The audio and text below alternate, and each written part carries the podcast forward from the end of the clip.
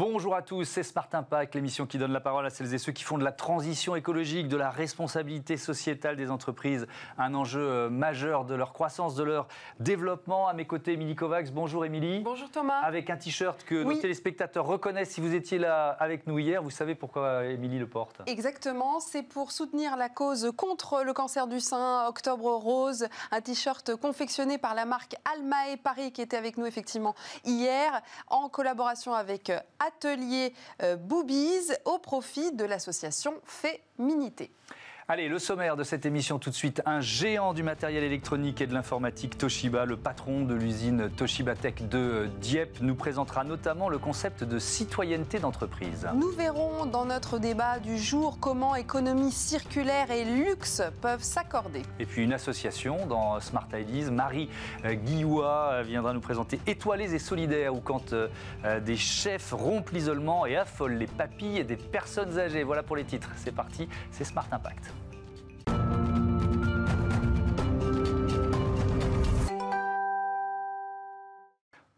Bonjour Alain Verna, bienvenue. Bonjour. Vous êtes donc le PDG de l'usine Toshiba Tech de Dieppe. Euh, vous y produisez quoi et puis avec combien de salariés? Oui, alors le site industriel de Toshiba Tech à Dieppe est implanté depuis 1986. Euh, c'est un site historique d'assemblage de photocopieurs et de production d'encre tonnerre. Euh, donc nous produisons d'ailleurs pour tout le marché européen. Nous sommes même exportateurs vers la Chine. Et donc nous avons au fil des ans transformé euh, progressivement nos activités d'assemblage vers des activités de service à la logistique, donc de configuration à la demande de produits, euh, de réparation, de remise à neuf de tout ou partie d'équipement. Des activités d'ailleurs que nous avons diversifiées ensuite sur d'autres lignes de produits du groupe. C'est un site qui emploie aujourd'hui 230 salariés. Et alors vous allez nous présenter évidemment ici, on est là pour ça, vos engagements RSE. J'ai découvert notamment un concept de citoyenneté d'entreprise. De quoi s'agit-il? Ça veut dire quoi chez vous, ça? Oui, alors déjà, on notera que Toshiba est une entreprise très euh, fortement engagée en matière de RSE qui, euh, depuis 2013, compte parmi les 120 entreprises les plus engagées en matière d'engagement de, de, social et sociétal, donc, euh, qui est mesuré par l'indice Euronext Vigeo 120. Voilà. Et, et, donc, ce sont des, des valeurs que nous retransmettons d'ailleurs à travers nos propres valeurs d'entreprise donc on pourrait euh, résumer par euh, euh, le respect, la confiance, l'engagement et la bienveillance. Alors autant de valeurs qu'on retraduit d'ailleurs dans notre vision d'entreprise qu'on pourrait résumer par faire de l'entreprise un lien entre les personnes. Et donc également qu'on peut décliner en faire de l'usine un lien entre les personnes. On verra ça un peu plus tard. Est-ce qu'on peut commencer peut-être par les actions que vous avez mises en, en œuvre pour limiter votre impact environnemental? Oui, alors en matière d'environnement, effectivement, donc, euh, euh, nous sommes euh, certifiés ISO 14000, nous comptons parmi les 14 premières entreprises en France certifiées ISO 14000, parmi lesquelles on compte d'ailleurs de nombreuses entreprises japonaises, c'est pas forcément un hasard. Et, donc ce sont des choses que l'on, suit notamment par des actions en termes de réduction d'énergie, par exemple, hein, donc dans nos, dans nos processus de fabrication. aujourd'hui, on a un projet de récupération, par exemple, de chaleur de nos compresseurs pour chauffer nos bâtiments et faire des économies en gaz. Hein, donc. Et, ce sont des actions que nous menons également euh, vis-à-vis de euh, la, biodiversité, avec euh, par exemple des partenariats avec des associations du territoire pour favoriser la réimplantation d'espèces d'oiseaux en voie de, raréfaction, si ce n'est en voie de disparition. Voilà donc différentes actions que l'on essaie de mener par un engagement réel, local, territorial, plus que simplement financier, on va dire. Et concernant l'approvisionnement de vos matières premières, comment limitez-vous vos impacts? Alors nous veillons bien évidemment, euh, dans le cadre de notre politique RSE, euh, à notre relation avec l'ensemble des parties prenantes, que peuvent être d'ailleurs nos fournisseurs, nos clients, les institutionnels, et, en particulier dans nos engagements, notre politique d'achat euh, présente un certain nombre de, contraintes à respecter de la part de nos, sous-traitants. Hein. donc, chose que l'on retrouve d'ailleurs dans à la fois le respect des réglementations, hein, mais on va également au-delà dans nos contrats en fait avec les, avec les sous-traitants. Alors, je pense que tous les utilisateurs imprimantes doivent se poser la question est-ce qu'on peut mettre au point des imprimantes qui deviennent de moins en moins gourmandes en encre? Parce que ça, c'est quand même, ça coûte un prix hallucinant, l'encre Hein. Il y, a plusieurs choses en matière de ce qu'on appelle de. Hein. Il y a plusieurs choses en matière d'éco-design, notamment de nos produits, puisqu'il y, a, il y a des gens, on veille euh, notamment à la consommation électrique elle-même de nos, de nos produits, donc euh, qui est de plus en plus réduite. Et donc il y a des classements également dans ce domaine-là pour euh, classifier nos produits.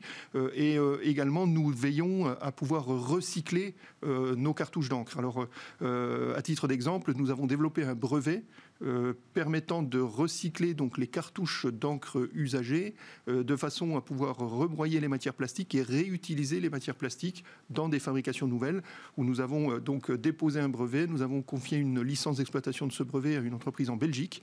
Et donc il y a tout un réseau de collecte multimarque d'ailleurs, pas seulement pour nos cartouches, qui, qui utilise aujourd'hui ce processus. C'est vrai que ce serait intéressant de voir. Est-ce que vous seriez intéressé par cette, ce procédé de consigne avec les, les cartouches d'encre je crois qu'ils se font déjà pour les particuliers, mais pour les entreprises, du coup, vous pourriez le faire? Alors, ça existe, hein, puisqu'il y a effectivement un réseau, notamment à travers le, réseau Codibi, hein, mmh. qui, assure la collecte des cartouches usagées euh, en entreprise et, qui, du coup, euh, aujourd'hui, utilise notamment notre procédé de, de rebroyage pour revaloriser les matières. Mais sans les rebroyer, là je disais carrément les remplir en fait, hein, les donner pour ne euh, pas repasser par... Euh, voilà, c'est une option qui aujourd'hui n'a pas été retenue par la plupart des, fabricants, euh, parce que ça entraîne aussi une certaine complexité dans les flux logistiques. Hein, et, donc effectivement, mmh. ça resterait quand même relativement coûteux par rapport à la réutilisation des matières. D'accord. Alors Toshiba Tech en, France, donc vous nous l'avez dit, présent depuis euh, euh, plus de 30 ans, 1986 pour l'usine de Dieppe, 829 collaborateurs, 5 filiales, plus de 60 distributeurs, un chiffre d'affaires de 191 euh, millions d'euros. Toshiba, c'est un groupe japonais et évidemment, ça se ressent d'une certaine façon dans l'organisation du, du, travail. Alors il y, a un terme, moi, qui m'a surpris, je vous l'avoue, j'ai trouvé ce concept de totale productivité moi, quand je lis ça, français, je me dis, oh là là, ça veut dire quoi? Ça veut dire qu'on met une pression de dingue sur les salariés pour qu'ils soient les plus productifs possibles? C'est quoi la totale productivité? Alors, pas du tout. En fait, dans notre conception effectivement de la productivité, euh, euh, les performances de l'entreprise reposent pour nous essentiellement sur, euh, sur l'homme dans l'entreprise, sur la personne dans l'entreprise. Mmh. Et donc, il s'agit pour nous effectivement d'impliquer l'ensemble de nos collaborateurs, de nos salariés, dans des méthodes d'amélioration de la production. Donc, ça commence par des choses très simples, des règles très simples, ce qu'on appelle les 5 S. Donc, c'est issu de cinq mots japonais qui permettent de donner quelques règles de bon sens, de, de rangement de son poste de travail, de nettoyage une fois qu'on a fini euh, son, son, activité, euh, de respect des règles. Et donc, euh, c'est quelques règles. On peut peut-être les dire Oui, alors. Série, tonne Série, Seso, Seton, Saiketsu, Chitsuke. C'est mieux Ça veut dire supprimer, simplifier, soigner, surveiller, satisfaire. Tout à fait. Supprimer, supprimer quoi Le, le Supprimer l'inutile, supprimer le superflu. c'est par exemple identifier les déchets, isoler les déchets des produits. Bon, c'est n'avoir que ce qui est utile à sa tâche sur son poste de travail. Enfin voilà, des règles très simples qui permettent d'améliorer la performance et de, de, au niveau du poste de travail. Et derrière, on incite, on invite nos, salariés également à, apporter des idées d'amélioration. Chaque donc, euh, salarié peut améliorer lui-même son poste de travail, c'est ça l'idée Tout à fait, alors dans un respect des règles toujours, puisque c'est mmh. une des règles, hein, mais euh, de pouvoir euh, contribuer, participer effectivement à la performance de l'entreprise au niveau de son secteur d'activité. Vous êtes arrivé quand, pardon, euh, Émilie Vous êtes arrivé quand chez, euh, chez Toshiba? Alors moi-même, je suis arrivé en 1988. Il s'agissait pour moi de découvrir ces méthodes japonaises. C'est ce que j'allais vous demander. Est-ce que c'est facile d'intégrer ça Voilà. Et, finalement, ben, ça fait aujourd'hui 30 euh, ans que j'y suis. il, y a des, il y, a des, freins. Il y a certains salariés qui ont du mal, qui, qui avec la culture française, qui, qui, ont du mal à intégrer ces, ces notions-là ou pas finalement? Alors, je dirais que s'agissant au démarrage de l'entreprise d'une population relativement jeune, c'est c'était plutôt facile. Voilà. Et je dirais qu'aujourd'hui, euh, on est en train d'aborder une autre transformation de l'entreprise, qui est la transformation digitale de l'entreprise, où là, on a des enjeux beaucoup plus complexes, avec justement euh, une population qui n'est pas euh, digitale native.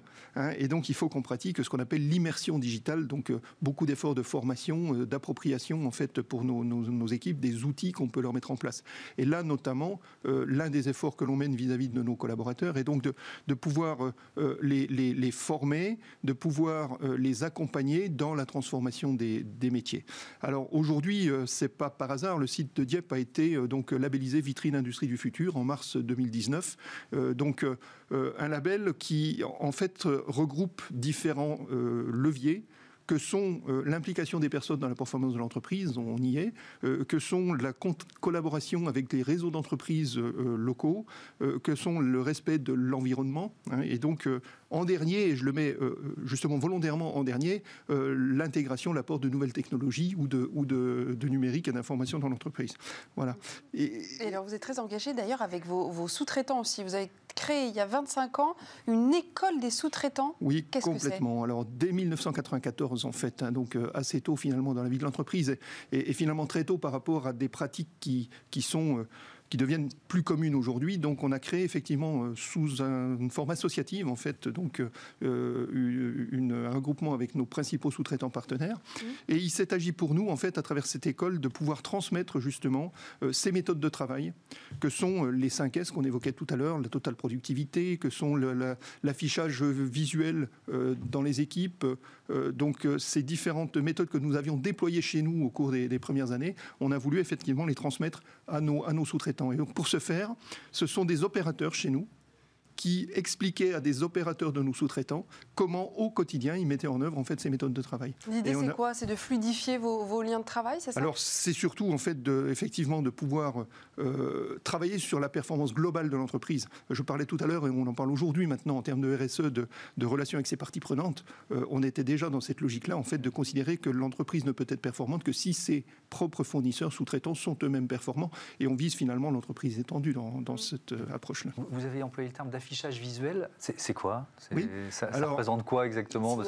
C'est juste la signalétique ou ça va au-delà de ça? Ça va au-delà de ça. Donc hum. aujourd'hui, euh, effectivement, c'est des, c'est des affichages qui sont euh, disposés au sein des équipes à travers. Alors, euh, au départ, c'était des affichages papier. Aujourd'hui, on le remplace avec des, des affichages digitaux, donc à l'aide d'écrans, de dalles tactiles, en fait, dans les différents ateliers, qui permettent d'une part à l'ensemble des groupes d'opérateurs d'avoir une connaissance de leur, de leur performance. Et donc on a une forme de, on va dire, de rituel le matin à la prise de poste qui consiste à, à passer 5-10 minutes avec l'animateur du groupe devant, son, devant son, ce qu'on appelle un totem, pour voir quels sont ces indicateurs de performance euh, de la veille, quels sont éventuellement les points qu'il va falloir euh, améliorer, sur lesquels il faut travailler.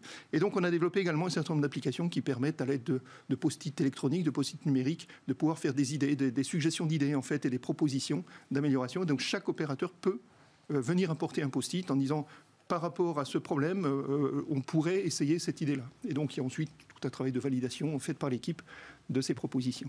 Merci beaucoup. Merci, euh, Alain Vernat. À bientôt sur, euh, sur Bismart. Tout de suite, c'est notre débat, notre débat RSE du jour, le luxe et la RSE. Retrouvez le débat de Smart Impact avec Veolia.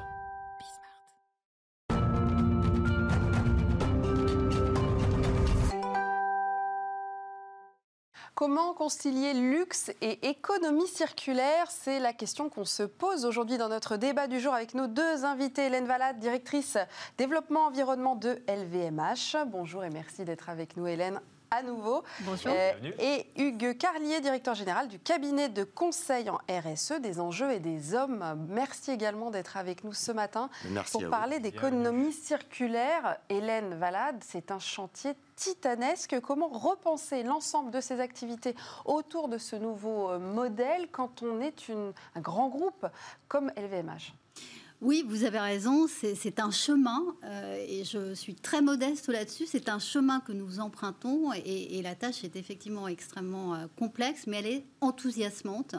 D'ailleurs, on, parle davantage de circularité créative euh, que d'économie circulaire, parce que l'enjeu, c'est d'inspirer des designers, d'inspirer des créateurs pour travailler à partir d'autres types de matières qui vont être plus respectueuses de l'environnement, à la fois sur la dimension carbone et sur la dimension euh, biodiversité.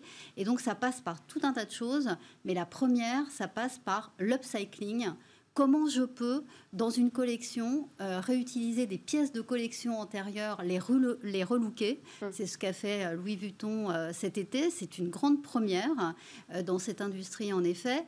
Et puis, comment peut-on faire exactement la même chose à partir des composantes de ces euh, unités de collection, par exemple avec le tissu? Mmh. Comment peut-on faire en sorte de réutiliser du tissu qui n'est plus utilisé par une des 75 maisons de LVMH et faire en sorte que d'autres maisons l'achètent, le confectionnent et produisent d'autres pièces. Parce que ça pouvait être perdu, jeté, brûlé. Ça pouvait être, alors, ça pouvait être perdu dans la mesure en plus où ces maisons sont entre elles concurrentes. On a, comme vous le savez, justement, ça s'organise maison par maison cette, cette stratégie circulaire? C'est une plateforme, en l'occurrence pour les tissus, qui est en train d'être mise en place, euh, une plateforme numérique et qui va permettre de donner à voir de la manière la, la plus belle possible sur la plateforme numérique toute la qualité d'un tissu pour remplacer le, toucher. Mmh. Euh, et c'est du trading. Euh, voilà, une maison peut acheter euh, du tissu qui vient d'autres. C'est aussi ouvert à l'extérieur, c'est-à-dire des petits designers ou des jeunes designers euh, peuvent également s'alimenter là. Voilà, donc comment faire circuler pour le coup les tissus. Mmh. Et puis une autre chose, parce que votre question, elle, réinterroge sur les fondamentaux mmh. du luxe. le luxe, on dit souvent aussi que c'est l'éternité, que c'est quelque chose qui doit durer longtemps quand on achète des produits de luxe, on n'a pas envie que ça serve pendant une semaine seulement. Donc comment, euh, et c'est une question qu'on est en train de se poser fortement, comment faire en sorte de prolonger encore plus, si je puis dire, cette éternité, c'est-à-dire une deuxième vie, une troisième vie, etc. Et là, ça passe par la mise en place de ce qu'on appelle des services de durabilité, c'est-à-dire non seulement de réparation euh, des pièces qu'on a achetées, mais possiblement aussi de relookage de ces pièces pour qu'elles servent dans le temps. Carlier, là, on a le cas d'école d'un grand groupe, d'un géant. Euh, est-ce que c'est plus facile d'appliquer tes principes RSE en général et peut-être aussi ceux de l'économie circulaire quand on est une jeune, une jeune marque de mode, une jeune maison de mode qui se crée? C'est plus facile effectivement sur un certain nombre de points parce qu'on a pas mal de marques de mode qui sont nées finalement dans la RSE. Mmh. Donc ils sont natives euh, RSE dès le départ et ils ont euh, euh, voilà, pensé leur modèle, leur chaîne d'approvisionnement déjà avec des matières premières, des produits, le transport qui est déjà complètement, enfin le plus possible, parce qu'on ne l'est jamais complètement, mais le plus possible responsable. Donc c'est plus compliqué pour une des grandes entreprises comme celle que représente Hélène aujourd'hui parce que ce sont des navires euh, qu'il faut faire bouger de manière euh, malheureusement beaucoup plus lente. Mm. Et euh, le, quand on parle de luxe et de responsabilité sociétale ou de développement durable, on a quand même euh, voilà, une situation extrêmement contrastée en fonction des produits. et c'est un secteur qui est très complexe à analyser sur ce sujet. On a des choses très positives, celles que qu'Hélène vient de citer. Et puis il y a une prise en main depuis quelques années d'un certain nombre de sujets, notamment sur l'économie circulaire. Mais on a encore des controverses lourdes. Les marques de progression, on va dire, c'est sur quoi alors? D'après vous? Alors, euh, on va sortir un peu de l'économie circulaire, mais on est euh, quand même.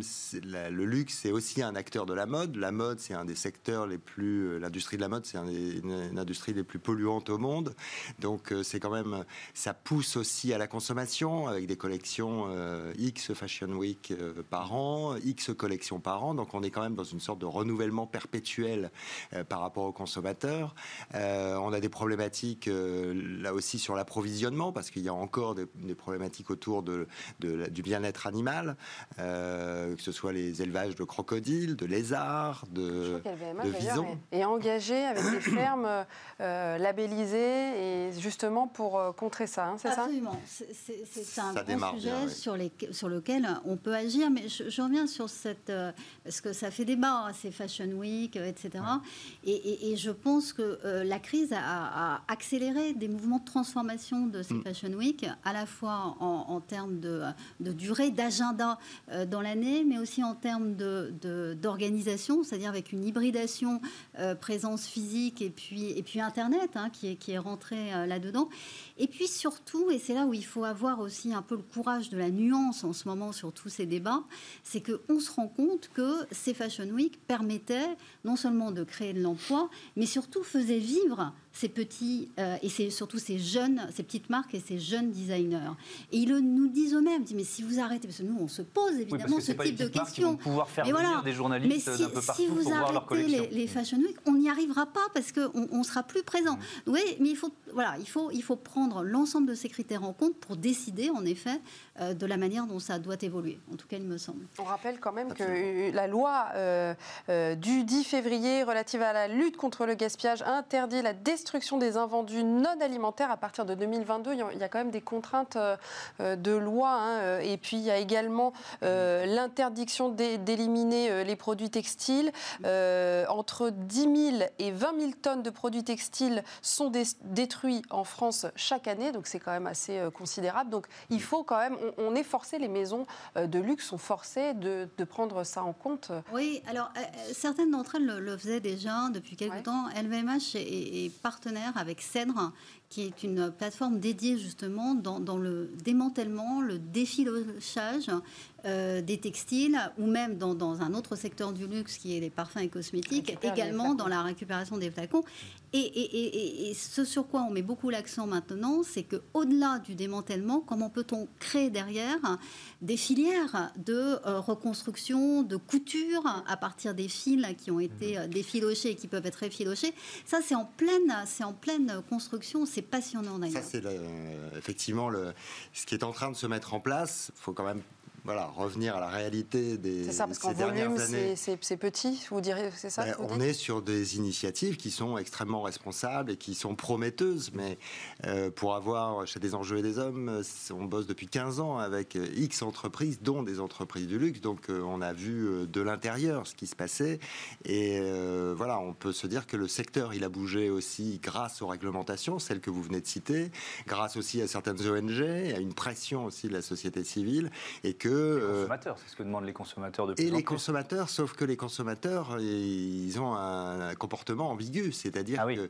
le luxe, c'est aussi euh, l'ego, c'est aussi euh, le exacerber l'avoir, c'est-à-dire oui, c'est ce que j'allais vous dire, pour avoir le lead bag. Et puis le luxe et seconde main, luxe et non mais luxe et seconde, luxe et seconde main, on peut trouver ça contradictoire, donc dans l'esprit de certains. Et d'ailleurs, puisqu'on parlait des invendus, hum. on a un certain nombre de marques qui, enfin très clairement, détruisent détruisez les, invendus parce que vous n'allez pas trouver euh, du euh, Saint-Laurent ou du euh, Dior mm. sur le marché de Conflans-Sainte-Honorine samedi prochain. C'est interdit. Mm. Donc ça n'est pas possible. Donc il y avait de la destruction d'invendus.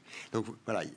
Il y, a, vraiment des choses intéressantes qui sont en train de se mettre en place sur le secteur de, du luxe, mais une fois de plus, il est très contrasté. Mm. Voilà. Et c'est comme vous dites, Hélène c'est un chemin.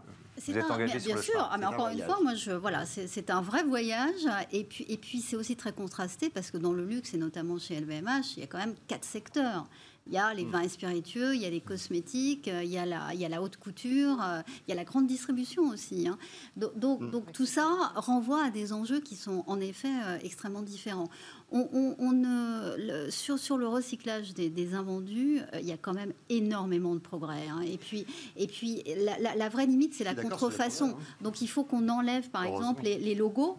Euh, de manière à, mm. euh, euh, refabriquer quelque chose derrière. Donc c'est une vraie, ce que je veux dire par là, c'est que c'est une vraie économie nouvelle qui est en train de se mettre en place. Ce sont des filières qu'il faut penser dans leur intégralité et, c'est pour ça que c'est intéressant. c'est long et sur le champagne par mm. exemple, on a...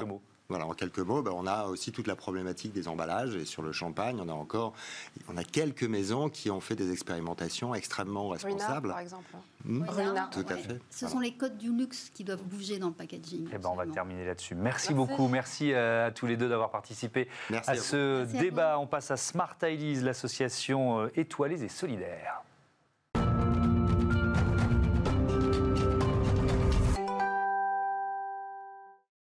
Smart Ideas avec euh, une association en pleine lumière aujourd'hui. Bonjour Marie Guillois, bienvenue. Bonjour. Bonjour. Vous êtes euh, la fondatrice de Étoilée et Solidaire, association créée en 2018 euh, qui compte 35 bénévoles. Si vous deviez la définir en quelques adjectifs, vous diriez quoi?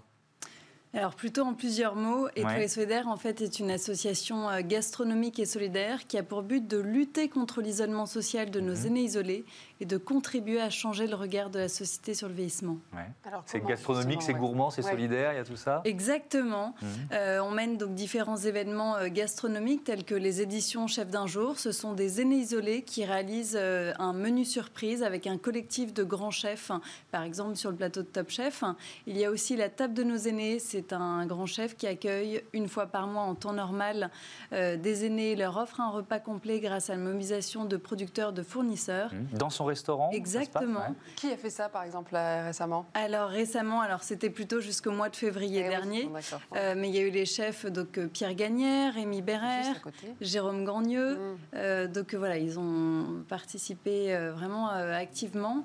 Et puis il y a aussi les chefs Livre Nos Aînés. Les chefs Livre Nos Aînés, ce sont des chefs qui réalisent de leur restaurant des boxes de repas complets et ces repas sont destinés aux aînés isolés qui viennent récupérer au restaurant euh, leur box et rencontrer le chef juste quelques minutes. Hmm. Comment vous est venue cette idée? Vous êtes partie d'une expérience personnelle? Exactement. Ces initiatives, en fait, sont vraiment euh, arrivées, si je puis dire, à la suite d'expériences professionnelles. J'ai réalisé euh, tout mon parcours professionnel dans des établissements qui prennent en charge la personne âgée de l'autonomie jusqu'en soins palliatifs. Hmm. Et lors de ces expériences, j'ai eu l'occasion d'échanger euh, sur euh, effectivement leurs besoins en fait à, leur âge. Le, plaisir de bien leur manger. plaisir, mmh. voilà, de bien manger, c'est très important. Mmh. Le plaisir de bien manger, de se retrouver, d'être entouré, d'être reconsidéré et de rencontrer aussi euh, des grands chefs. Mmh.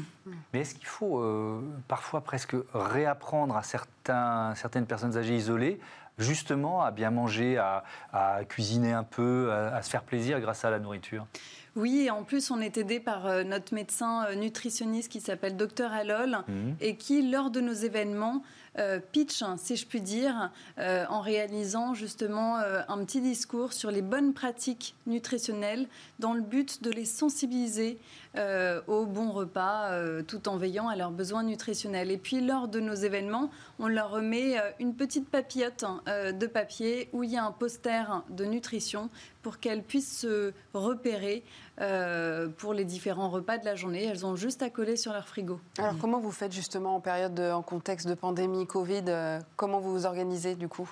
Alors à l'heure actuelle, tous nos événements rassemblant nos aînés euh, sont annulés. En revanche, on maintient euh, un certain des, des, événements tels que les chefs livrent nos aînés ou d'autres opérations solidaires. Là, le mois de novembre prochain, on va mettre en place donc, les pâtissiers étoilés livrent nos aînés. Mhm. Ce sera des pâtissiers étoilés qui mmh. vont euh, réaliser euh, des pâtisseries. J'ai rien que vous entendre, j'ai Moi aussi.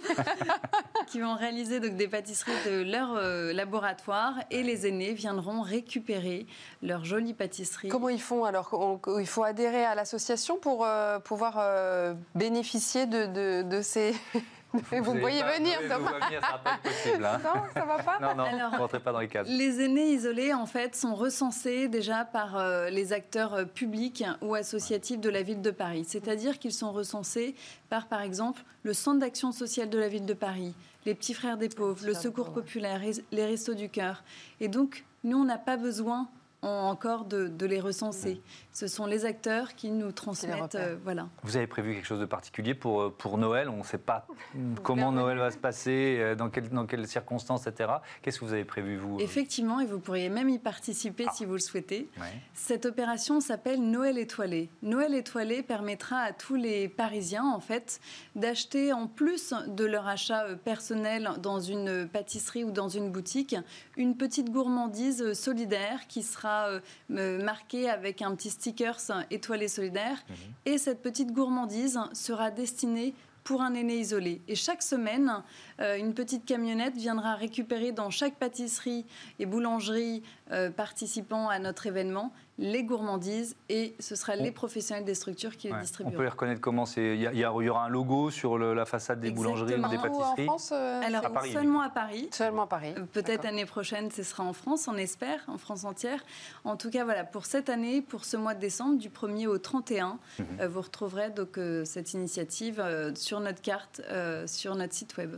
Et ben voilà, votre site web www.étoilé et solidaire, tout attaché et au pluriel.fr. Merci beaucoup. Merci, Marie Guillois. Voilà, on peut vous aider en allant sur ce site ou en, ou en allant acheter des gourmandises dans les euh, boulangeries, les pâtisseries, parisiennes. Merci beaucoup. voilà, c'est la fin de cette émission. On se retrouve euh, euh, demain 9h midi 20h30 sur Bismart. Avec les audacieux et les audacieuses Mais oui, soyez tous là. Ciao.